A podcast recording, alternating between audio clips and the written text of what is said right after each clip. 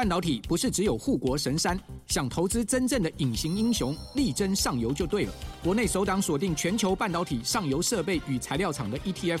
中信上游半导体股票代号零零九四一，带你与科技王者中的王者同行，指导半导体核心财富。二月二十六到三月一号称王募集，申购速洽中国信托投信与全台各大证券商。投资一定有风险，基金投资有赚有赔，申购前应详阅公开说明书。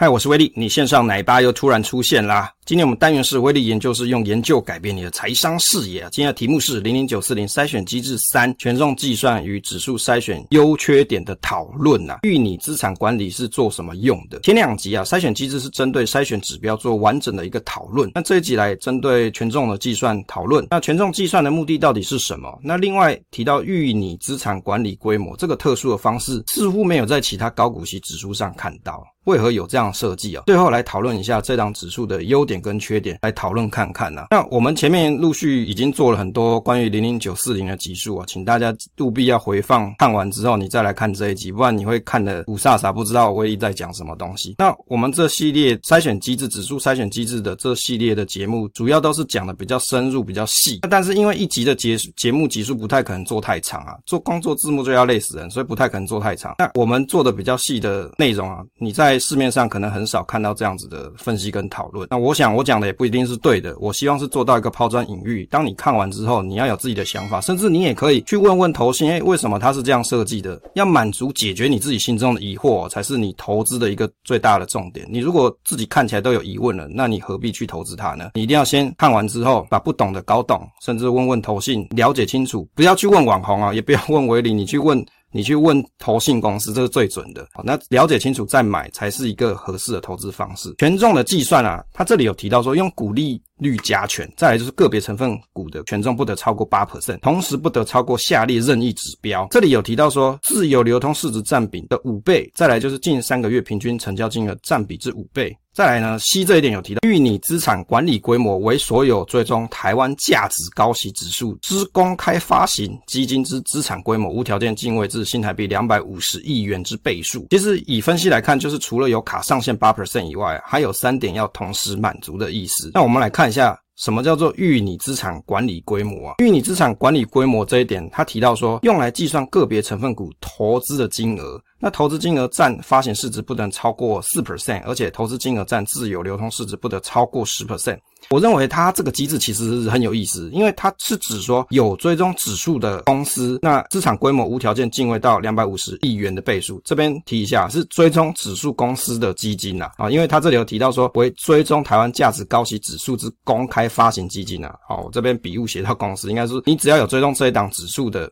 基金，他把这些资产规模把它算起来，那资产规模无条件进位至两百五十亿元的倍数，其实看起来就是他会先设想好超过两百五十亿元，比较像是先给一个 default 值，用来先规划好权重。但是如果你不满足这个资金规模，就可以再放宽参数，这是他所提到的。这个注解是这一点是提到说啊，如果没办法完成权重分配的时候，它可以逐步放宽指标 A。指标 B 之倍数限制以及指标 C 的投资金额占比，你你会发现它的这档指数有一个特点，就是它一开始都定得很严，可是后面都开了个小门给你啊，因为它就可以放宽啊，放宽哪些项目啊，或者是它就直接说它会放宽。那放宽倍率倍倍率以参数的一点五倍为限，之后成分股的权重上限，并可逐步放宽至十趴。那如果还是没有办法完成权重分配的话，那优先放宽后的成分股权重上限以及指标 C 啊，所以它还是有做一个小门。放在这里，那免得说真的没办法达成的时候，它没办法做下去嘛，所以它还有留一个 a 小后门。这个预拟资产管理规模预未达两百五十亿元，则成分股的权重仅需同时满足权重上限的八 percent，指标 A 跟指标 B，那采用审核资料截止日的收盘资料，好，这里他有提到指数的计算频率，这里有提到说它是从二月二十六号开始算啦，啊，这个档指数它是从二月二十六号开始算，那指数是每日收盘后计算并公布一次。元大的巴菲特筛选啊，其实在元大证券啊，它其实有做一些筛选的公司，大家可以去它的 App 去看啊，或是他网站去看。我看了一下元大证券它的筛选方式，它看起来就跟公开说明书是不是不太一样？因为华伦巴菲特的选股条件是什么？这是元大证券他所写的，不是我写的，不是不是我发明，不要有人说威力发明的，不是这个你自己去看他网站就这样写的。他说华伦巴菲特的选股条件为近五年每年的 EPS 都大于一元，第二个近十二个月每股营收大于一点五元，第三个股价净值比小于一点五，近四季股东权益报酬率大于五 percent。第五个是最近五年毛利利率每年都大于十趴，那过滤股价五元以下，五日均量在五百张以下的个，所以这是他的选股条件。那为什么会这样子，会去做一个这样子的 benchmark 去比一下？因为简单来说啦，我认为现在高股息指数很多都是客制化，也就是说，投信公司也许他们早就自己先想好一套机制了，一套筛选标准，再找。指数公司来做开发，一起开发，或最后把它做成可以上上架的这个指数，然后最后是变成投信在卖的 ETF。那也就是说，如果以元大他自己的筛选跟他目前的筛选机制看起来好像不太一样，其实这里面有一个重点，就是你会发现说他提到五年的毛利率跟五年的 EPS，可是他目前的筛选机制他并不是看五年。好，接着我们来看一下结论跟优点啊。其实指数针对价值投资这一点是特点，那现有的高股息 ETF 来看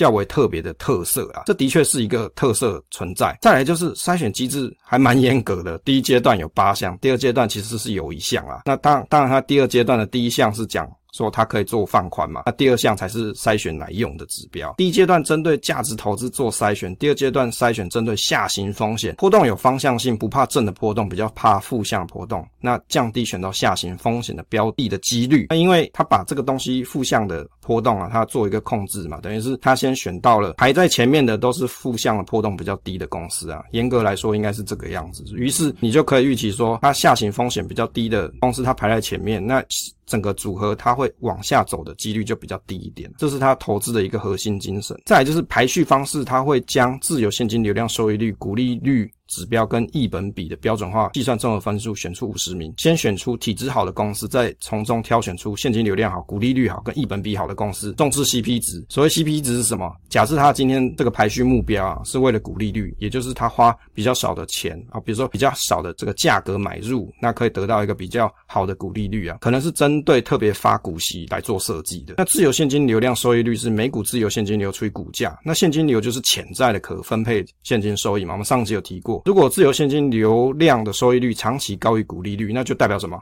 公司体质可能很强健嘛，未来有可能扩大生长或或者是加发股利的能力。因为它自由现金流量都比它的股利来的多得多的话，那的确它是一个体质很强健的公司。所以我们可以发现啊，排序的特点是什么？现金流量好，CP 值高，股利。好嘛，如果你针对股利率这一点，你有所追求的朋友啊，他排序方式是有这样这样子一个方法。在权重的部分，针对股利率做加权，等于是你选出这五十名的优良选手，再加强股利率，那微调让组合强调股利收益好，特别是适合追求股利率的投资人。那月配标的可以与其他的月配标的搭配嘛，组成周周配、旬旬配嘛，满足投资人的各种。配息需求，这个网络上很多人在耻笑，就说啊，你这个干嘛搞那么多配息，浪费手续费、内扣费。我个人认为啦，大家不要这么用自己的主观意见去看别人的需求。投信会发这个东西出来，指数公司会发这样子的设计出来，他可能就是已经先看到市场有这样子的前景嘛，有这样的需求，他才会做嘛。他干嘛他做一个不会卖的东西、不好卖的东西出来，干嘛呢？就是他有看到市场有部分的投资人，或是大多的投资人，他有这样的需求，那我们就尊重这样的需求。你没有兴趣，你就。不要去买就好了，不用去笑别人。再来，好股提前卡位这一点，五月会依据公司最新的殖利率挑选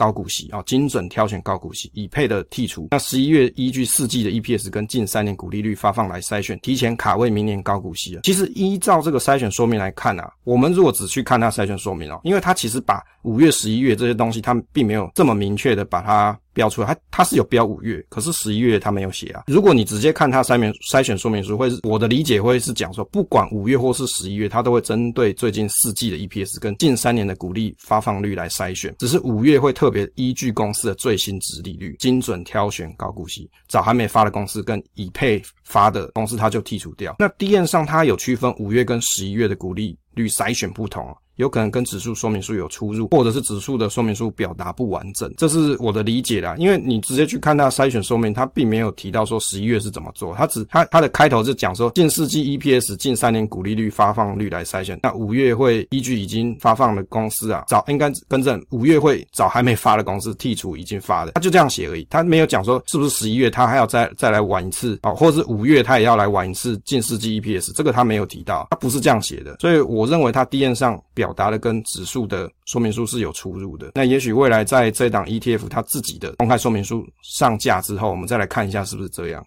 这边重点其实它就是找有发，不是找发的好。发的好要到排序阶段，好处是避免说因为殖利率就筛选选入嘛。那有些公司它的状况未必是好，股价低，因为殖利率高有什么可能？股价很低嘛，公司烂嘛，所以它股殖利率就高啊。那他的做法就是先找到体质好，先筛选出来，再来去看股利率好。所以他的做法是这个样子。有朋友提到说用股利率加权是败笔，我忘了是看到哪一篇别人写的分享文章，底下有人留言啊，与其放在筛选呢，不如放在排序或加权处，这是我的认为。那你选到好的公司再做。微调股利率，不过不要忘记，这一档还是高股息指数，它就是一个高股息的卖点的一档指数嘛，所以它还是要针对股利率做一些琢磨嘛，不然它这一点的卖点就不叫高股息的嘛。权重的计算里面有提到说，预拟资产管理规模，这是一个很特别的方式。那刚刚前面我们没解释到，在这里做一个收敛啊，用来避免基金的规模太大，造成持股流动性不好，或是影响股价的问题。这一点呢，是我看了它 Q&A 里面有写到，其实简单理解就是怕公司的股票大大多都有。某一档基金持有，造成流动性的问题。用这个方式的好处是在于说，调整成分成分股的时候，会先推推算个别成分股的合理的投资金额，再设计上限值。我想啊，其实元大他已经想好这一档可能会热卖，规模超过千亿，所以他的 D four 他的 Q&A 上怎么写？他这是用规模千亿去试算，他已经先想好这一档会到千亿了，所以他已经把这预拟资产规模的这个规划，你也可以讲他跑一个模拟，他已经先用千亿的规模去做。我在想，他已经想好它会。很热卖的样子。接着我们来讲到缺点啊。第一阶段设计的八个筛选指标，而第二阶段的第一项又提到说，如果第一阶段股票未达九十档，则放宽成分股的筛选标准。这个放宽的定义并没有在指数的说明书上说明，等于留一个后门。会不会最后只有满足几项筛选指标？我们不排除这个可能性啊。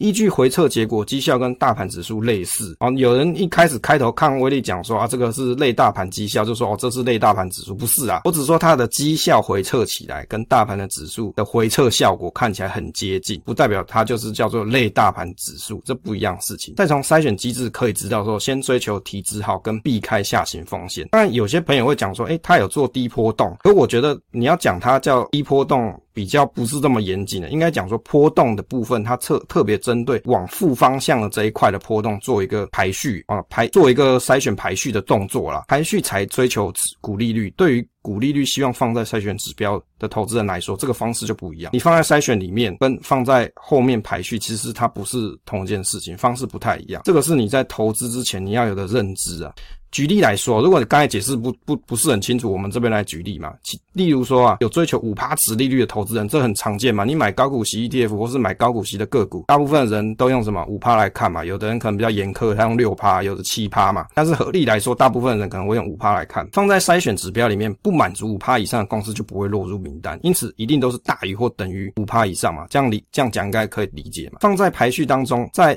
先依据其他的筛选指标筛选完的名单，再做股利率的排序，这样子会怎么样？有可能第一名是低于五 percent 以下哦。比如说，假设成分股只有三名啊，三个选手，四点五趴、四趴跟三趴，你做股利率加权就是三十九 percent、三十五 percent 跟二十六 percent，加权后整体的股利率是三点九 percent，还是不足五 percent 哦。所以你看，假设你今天是想说，我就是要五趴以上的投资人，但是它不是放在筛选机制，它是放在排序里面，它有种可能就是。它筛选出来的股利率，它是不不到五趴的哦，可能没有你想象这么好。当然你去看它的回撤，它是写的蛮高的啦。但我是说回撤是回撤嘛，你实际上它好不好，你实在还是要看一个长期的绩效表现嘛，它的值利率的表现是不是这样，才会比较靠谱，比较。准确一点，毕竟它已经上市，实际在 run，不是只是指数在那边模拟而已，那个效果还是有差的。筛选的指标复杂跟过多，可能不容易维持指标标准的一致性，会不会有指标会互相打架的问题？例如说，一本比好跟税后净利好，那税后净利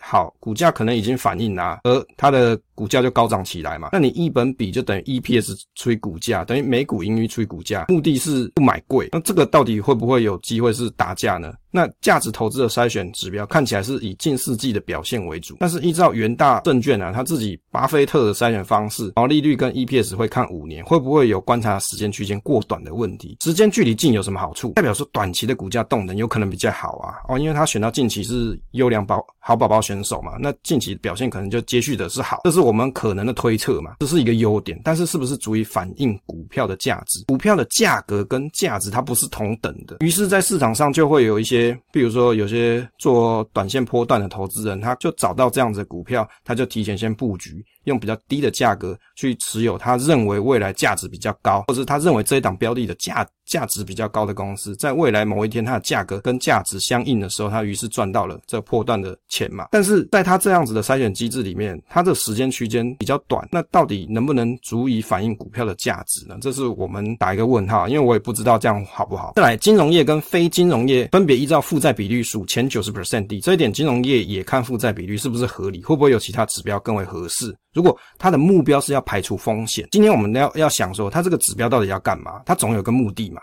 如果它是要排除风险，那金融业看负债比率到底合不合理？其实这个就是要去思考的事情。负债指标的部分，它没有判断流动比率，那企业短期偿债的能力是不是合理？那短期的风险可能比长期的负债更为重要。为什么？你短期短期的这个钱周转不过来，不是更差赛了？流动比率是流动资产除以流动负债乘以百分之百。如果你要看一本比，但是没有针对产业做区分，是不是合理？比如说半导体的一本比，跟我做食品业一本比，跟我金融业的一本比，到底是不是用同样的评价去看是合理的呢？我想你要分不同产业去看，搞不好才比较合适嘛。月配息容易增加内扣的费用损耗，那如果你是追求长期累积报酬者，这一点就要注意。但是如果你需要不卖股现金流的人就合适。所以它工具本身就是一个中性嘛，所以常常有人在骂干嘛领股息，不是就有人有这个需要，所以。你如果有这个需要的人，你就要理解说，他月配息会有一些内扣的费用损耗，你同意了，你理解了，你才做投资嘛。但是重点是它解决到你的需求，这才是一个投资重要的目的。那这一档适合追求是价值投资为主题，而且你认同选到体质好，并且追求这个组合的股利率有做加强的投资人。那 ETF 有注意到避开下行风险，因此对于风险的部分有做。控制，而体质好又避开下行风险，代表说有几率向上带来资本利得的收益。那指数有做了层层筛选，你认同这样子把关机制的人，